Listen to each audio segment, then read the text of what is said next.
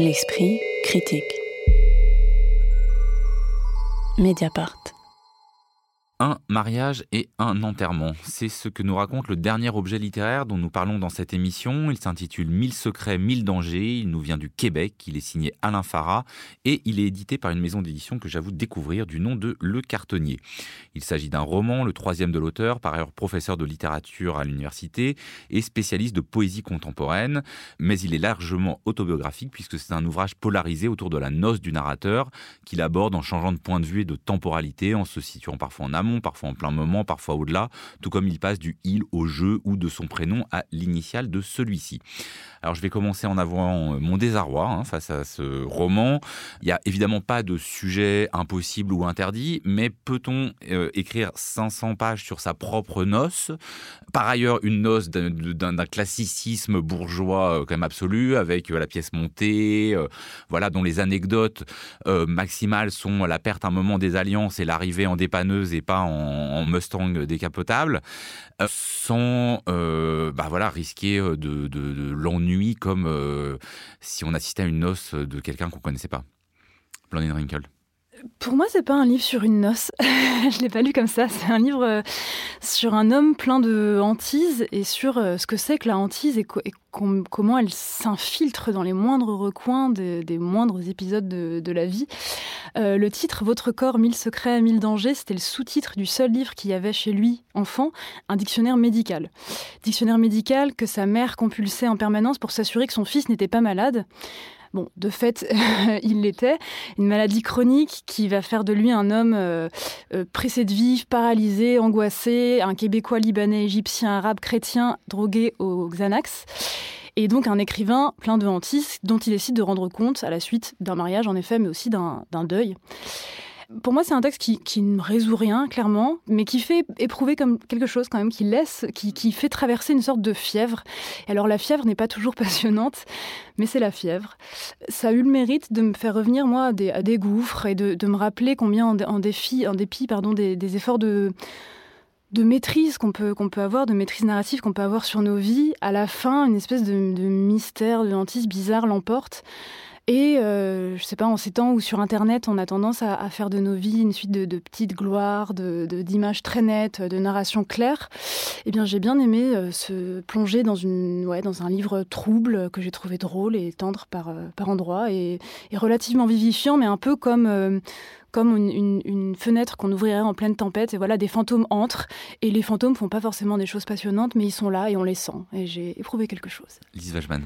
Oui, alors peut-être on peut rappeler qu'Alain Farah, euh, euh, qui est assez connu au Québec, euh, qui par ailleurs, dont, le livre est la finaliste du prix des libraires 2022, il est connu pour avoir été, donc outre son travail d'universitaire qu'il a mené à faire des recherches sur Nathalie Quintane et Olivier Cadio, il est connu aussi pour ses livres précédents qui ont eu une réception assez importante au Québec même si c'était dans, un secteur un peu particulier, comme lui dit un des personnages dans le roman, t'es pris dans les histoires de littérature, puis tes romans que personne ne lit, sauf trois ou quatre weirdos. Et là, c'est comme s'il avait écrit un roman pour un peu plus que trois ou quatre, c'est-à-dire euh, euh, comme s'il renouait avec une forme très classique ou euh, en, en, abandonnant l'expérimentation formelle et linguistique qu'il avait pu explorer auparavant.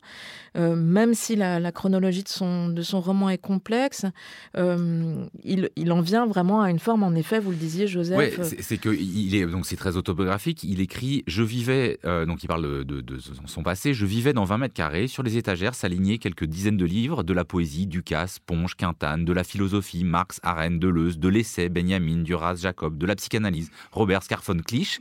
Donc on se dit waouh, euh, il avait 20 ans, il lisait tout ça et ben, il n'y a pas beaucoup dit de poésie, ni de philosophie, ni de psychanalyse dans ce film. Enfin, non. Bah, si, de psychanalyse, il y en a plein. il y a des questions en permanence. Dans le, il y a quand même une scène. vidéo. Il y a une scène du parrain. Bien sûr. Parmi les 500 pages. Moi, je dois dire que quand même, j'ai beaucoup aimé, disons, je sais pas, les, 200 premières pages, 250 premières pages. J'étais parti dans euh, l'espèce de fièvre dont, tu parlais, euh, euh, Blandine. C'est très très drôle. Il faut dire parfois. Il y a des, il y a des gags, il y a des vannes. Euh, ça se lit euh, très très bien. C'est pas du tout dans l'écriture, la phrase, le style que va se placer son talent à la Farah. C'est plutôt euh, dans le rythme des dialogues, dans la construction. Donc c'est des allers-retours permanents sur une seule journée entre la nuit et la journée. Ça, je trouve que ça roule. Il y a un tempo. C'est un peu aussi Woody Allen côté. alors tout à l'heure on disait que Cyril Martinez ne va pas forcément plaire aux coureurs, mais en revanche je pense que les insomniaques, euh, les hmm. hypochondriaques, euh, etc., vont peut-être trouver un allié. C'est-à-dire que c'est un, magnifique livre qui permet de dégonfler les, angoisses sur 250 pages.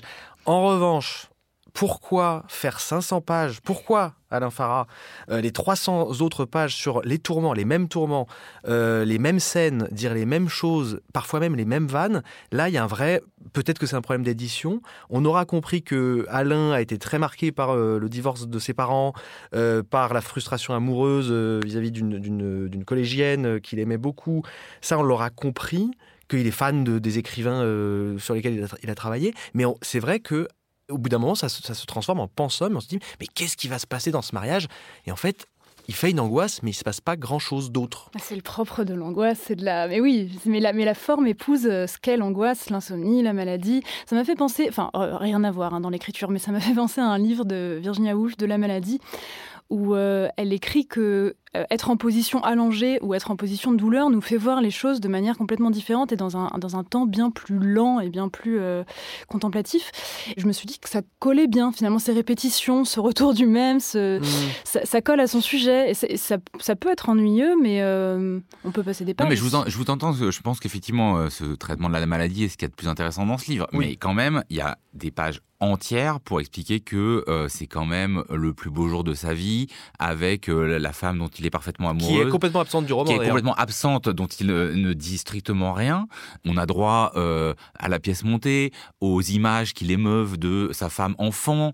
Il y a aussi toute une partie, vous me dites que c'est pas un livre sur, la, sur une noce, mais enfin, ça, ça quand même, il y, a une, il y a une description sans intérêt aucun d'une noce ultra bourgeoise qui pour moi étouffe ce qui pourrait être ce que vous dites là, c'est-à-dire, bah voilà, le malaise, la tension, euh, tout ça est comme recouvert par les choux à la, crème, non? Alors moi, je, fais une hypothèse qui sera peut-être très malheureuse, mais je me suis demandé si c'était pas une forme de québéquisme, dans la mesure où un mariage, ça doit adopter, réinvestir les conventions, comme c'est le cas par exemple dans les comédies américaines les plus trash. On sait très bien que à la fin, ça se finira quand même en respectant même si on a vu les pires blagues scato, que ça se terminera quand même avec euh, un, mariage heureux euh, et une réconciliation générale.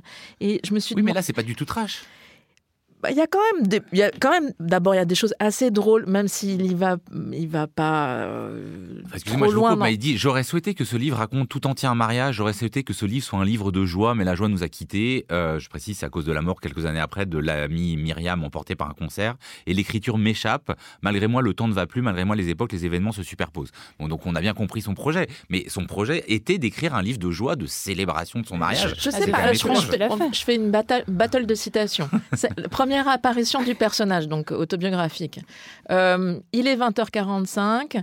Shafik Elias Farah tourne la tête dans ma direction et me voit, moi, Alain Youssef Farah, son fils, son héritier à l'autre extrémité, aux côtés des jardins des Floralies. Au moment précis où, remontant ma braguette, je passe la grande porte de verre. C'est la première apparition du personnage. Et il va nous parler régulièrement de ses problèmes intestinaux et de ses problèmes d'angoisse, euh, avec quand même beaucoup d'humour, y compris euh, et qui frôle toujours l'horreur, enfin, y compris quand il est ado euh, et, qu'il euh, s'improvise dealer avec ses camarades en vendant euh, ses propres médicaments. Et quand il est adulte, il se bourre de Xanax en tenant des comptes qui finissent par ne plus ressembler à rien, puisqu'il prend ses doses en avance. Mais le, paradoxe ou l'absurdité peut-être de ce livre, c'est que c'est un roman de mariage pendant 500 pages en effet, mais le cœur du roman, c'est quand même la relation des deux cousins pendant euh, tout le roman. On ne parle absolument pas de Virginie euh, ou Vire, euh, la, mariée. Elle, est complètement absente, si ce n'est à la dernière page. Elle, elle, dit des choses très rassurantes pour, pour Alain. Et donc, à la, à la limite, ça, c'est peut-être l'exploitation de la relation entre cousins. Et donc, derrière l'histoire de cette famille égypto-libanaise, il y a des passages assez réussi, il faut dire, avec un, millième degré sur, sur cette relation-là. Je pense, là, soudain, ce qui me vient en tête, c'est le dialogue complètement aberrant sur la recette du foule. Donc, plat national égyptien. À base de fèves, voilà. Il y a aussi un dialogue entre le dentiste, il me semble, et le, et, le et le, père, où c'est un dentiste islamophobe, bien qu'il soit lui-même immigré d'Égypte. voilà, il y a, y a peut-être qu'il y a trop de choses. Il y a, y a un roman de l'immigration mm. au Canada, il y a un roman de la, des codes sociaux du mariage. Je pense pas que ça soit au premier degré quand même, le, côté pièce montée. Euh, en revanche, j'ai l'impression que ça recouvre justement euh, tout, ce qu'aurait pu être ce livre euh, et, comme encadré dans, un, justement dans une mauvaise photo de mariage. Quoi. Le, en revanche, ce que tu disais, Blandine, ça, je me suis posé la question sur la question de ce que fait l'angoisse, ce que produit l'insomnie en termes de perception du temps. Il le dit souvent, le temps se mélange, le passé, le présent, le passé qui revient à travers ce personnage-là de, du, du, copain d'enfance qui s'invite au mariage. Le gros problème, c'est qu'on ne, on ne ressent pas cette mélange des temps. C'est pas, on n'est pas dans, on n'est pas dans Faulkner ni, dans, ni dans Proust, disons. Non, mais euh, certains paragraphes, tout de même, il y a, le, fait que la maladie amène à une, forme de, mystique. Je trouve qu'on l'éprouve. Par exemple, qu'en page 183, on lit La souffrance était ancienne, naissait sans fin comme une source d'images millénaires, scorpion dont on me fouettait à répétition et qui, dans les déserts inouïs, enfermés dans un cercle de charbon ardent, s'affolait jusqu'à trouver la mort en se frappant de leur propre dard. Léviathan surgissait du Nil pour m'arracher les entrailles de ses crochets. Je trouve qu'il y a quelque chose qui est dit quand même sur l'espèce de, oui, de, folie mystique dans laquelle euh, on peut être plongé quand on, quand on souffre. Mille secrets, mille dangers, c'est signé Alain Farah et c'est publié aux éditions Le Cartanier. Merci beaucoup à tous les trois. On se retrouve dans un mois pour une nouvelle émission littérature. La semaine prochaine, on parlera spectacle vivant. L'Esprit critique, un podcast proposé par Joseph Confavreux pour Mediapart, enregistré dans les studios de Gong aujourd'hui par Karen Beud, mais toujours réalisé par Samuel Hirsch.